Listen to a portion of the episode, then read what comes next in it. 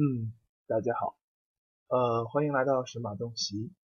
这个呢，今天应该是神马东西的第一期节目，但是非常遗憾呢，好像和题目没什么太大的关系，因为在今天和未来的几期节目里面，小编呢都会给大家讲一些类似睡前故事一样的故事。呃，原因呢也很简单，就是因为这个。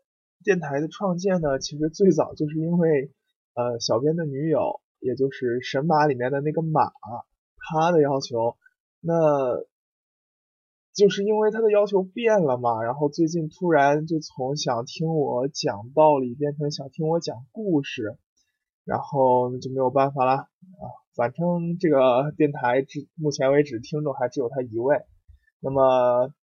神马东西本电台的创刊第一期就来给大家讲睡前故事。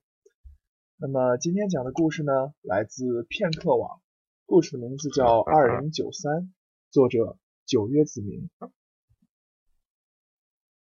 二零九三，听过一个故事，故事里说的是有一个孩子在某一个星球里居住，一个和房子一样大的星球，而那个孩子。一直在星球上走着，期盼的如同圆环的路口上能够遇见另外一个人。这样漫长的走动和等待着，我总觉着像极了安生的故事。尽管安生的一生不至于如此孤独，也并非那么写意。一九九三年九月十一日那一天是什么样的天气？安生不知道，因为那天。安生刚好伴着歌唱一样的哭声来到这个世界，但还没学会睁眼的安生知道，那一天是很普通的一天，所以安生注定会是一个活得很平凡的人。安生很幸运，安生的父母很体贴，很温柔，所以他的童年也变得很善良。那时候的他住在坐落在山脚下的家里。后方有一大片森林，他很调皮，和邻居家的孩子总是去森林里玩。可是森林毕竟太大了，孩子们的父亲总是要对此担心。每次他回来，少不了的总是父母的责骂。但是他乐此不疲。九岁的安生和以往一样，又去了森林。这次，安生在森林里救了一只狐狸。安生很喜欢。和狐狸玩了很久，忘记了时间。狐狸很感谢安生。狐狸和安生说：“安生，现在和你说，你可能不懂，但等你到长大了之后，就能够明白。我要告诉你一个秘密，以此报答。”九岁的安生不知道什么叫做秘密，也没有在意。晚上，安生玩累了，兴致勃勃地回到家。他要告诉母亲遇到狐狸的故事，可迎面来的却是愤怒的父母。似乎每个人为了找安生都忙得热火朝天。安生的母亲给了他一个巴掌，这是安生有史以来第一次挨打，很委屈，很屈辱。安生哭了，可是安生的母亲也哭了。从那之后。安生的父母告诫安生，以后不许再乱跑了，尤其不许要到森林里去胡闹。安生觉得母亲哭并不是一个男人，呃，男，并不是一个男孩该让母亲做的事情。脸上虽然还热辣辣的，但是满怀愧疚，认真的点了点头。小孩子总是容易忘记事情，那狐狸的雅兴被他一巴掌拍走了，安生也忘记了。安生与其他的孩子一样，小学、中学、高中、大学，在大家的世界里，安生容易被忘记。他的成绩并不优秀，但是也不是最坏的那个孩子。成年后的安生性格变得内敛，不常与人说话。他的同学也常问他：“你和我是同个班的吗？”他从来也不生气，总是温柔的回答。尽管他一如既往的平凡，但他总觉得自己一定是很特别的。只是直到目前，连他自己都没有发现自己有任何特别的地方。二十二岁，他在那所普通的大学里毕业了。他觉得毕业是个很特殊的日子。隔天，他回到家里，看完亲爱的父母，也不知怎么了，一向不念旧的安生突然开始充满了回忆。安生觉得自己有必要去森林里看看，而那片森林也变得和安生开始来的时候不一样了。森林似乎并不像安生记忆里的那么大，也没有像记忆里那么宏伟，但安生还是要进去看看。他又遇到了狐狸，此时他才记起了小时候的胡闹。安生想，我果然是个很特别的人。狐狸没有食言，他和安生说：“你活得太平凡了，这不是你想要的，但这不是你的错。但你也不用苦恼。”狐狸突然很高兴地说：“造物者作为补偿，会送予你无与伦比的绝配的情人。”他是和你一同来到这个世界上的，同你邂逅、安枕，并且一起老死。呵呵，安生在异都的四年生活总是每晚寂寥，渴望能被人喜欢。那时候，安生想，被人喜欢的感觉一定很好。对于安生来说，这将是一个空前的喜讯。但安生也惘然，我到底又怎么才能认得这个女孩呢？狐狸微笑，这本就不是一件容易的事啊。但安生，你记得，还有一双对你而言，且仅对你而言，举目无双的眼睛，你一定会认得出来。你只需要的便是等待。回到家里那天，安生破例喝了酒，喝了很多酒。安生对爸爸说，他想回到那个异都，在那里打拼。就这样。安生开始了开头的那个故事。他开始不再特意的关注别人，因为他在等待一个女孩将用举目无双的眼睛和他对视。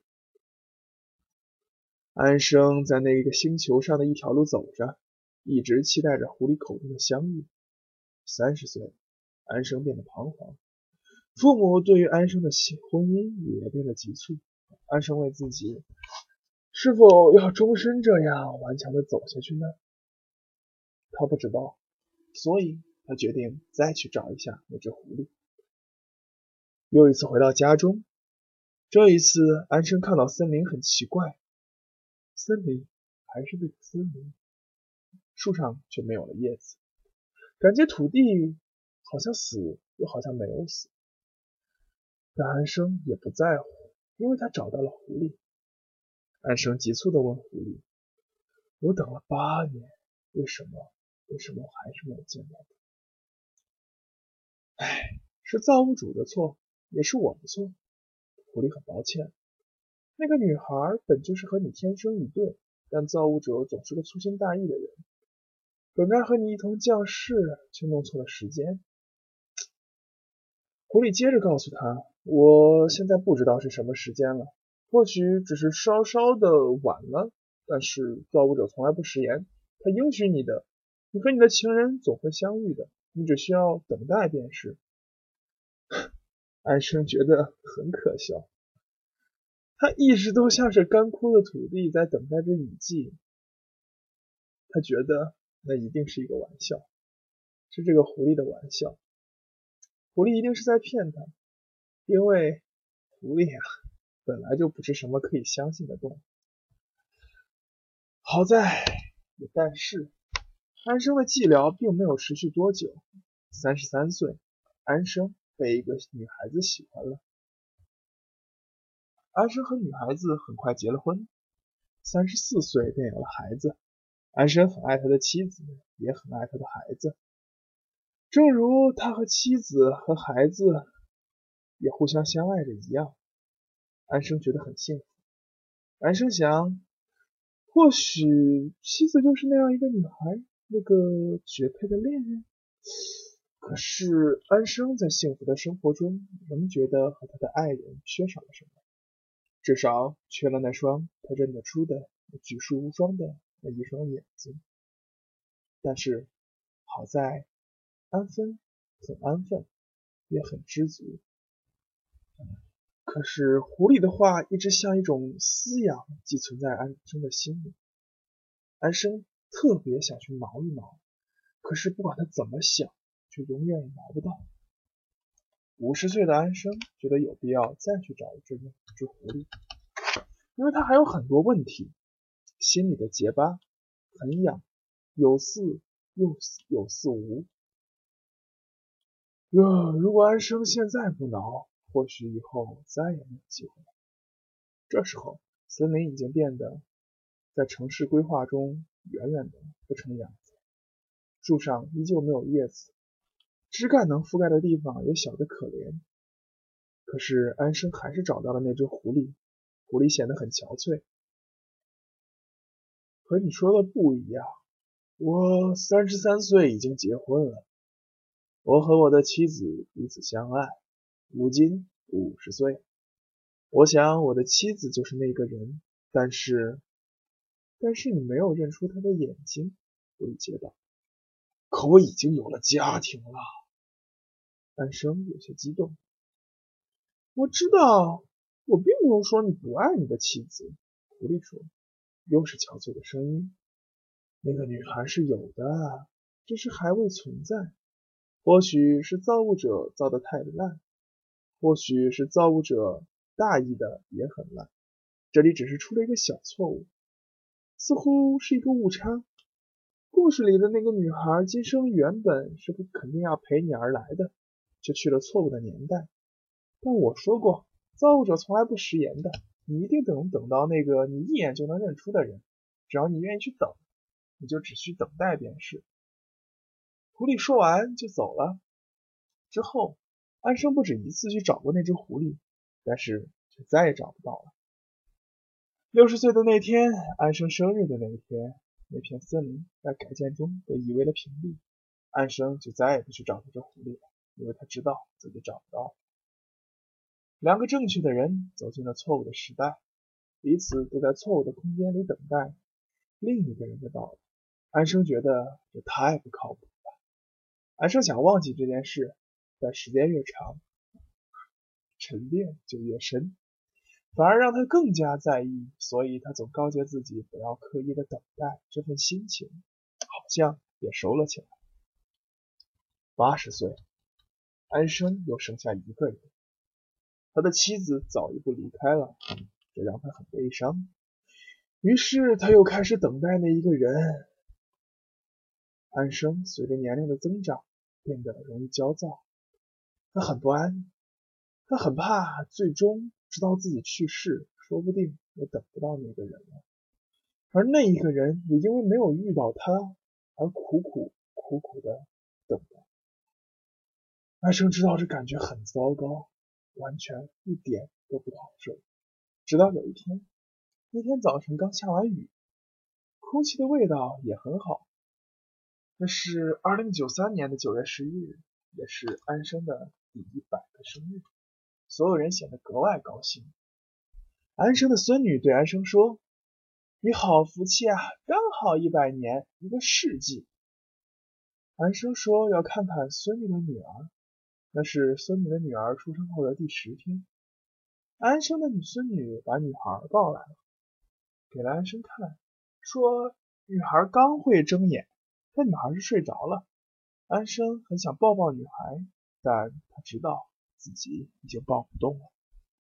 众人蹑手蹑脚，应着安生的要求，要推着安生的车，把他让他离开。吱呀吱呀的推车声吵醒了女孩。女孩醒了，可是很平静，也不哭也不闹。即便是最简单的对视，也能刺入安生神情最深处的灵魂。安生注目。看着女孩的眼睛，顷刻间爱上了那一双举世无双的眼睛。命中注配的命中注定的绝配与无伦无与伦比的情人，就是他了。那天安生很高兴，他说了很多的话，说造物者真是太大意了，又说狐狸是对的，没有说谎，是遇到了吧？大家其实听不懂他在说什么，可是觉得哼蛮有趣的。那晚，安生睡得很安详，特别安静。离去的嘴角满是笑容。安生在日记的最后一行，叫大家把这不薄不厚的本子交给那曾孙女，说他以后不用再等了。最后，安生在日记里说：“当看见女孩的眼睛的时候，仿佛瞬间看到了她的一生，心里很平静。”我想，安生一定很庆幸在那个星球上遇到那只狐狸吧。哼，到这里，曾祖父的故事。就算是讲完了吧。谢谢大家的收听，各位晚安，睡个好觉。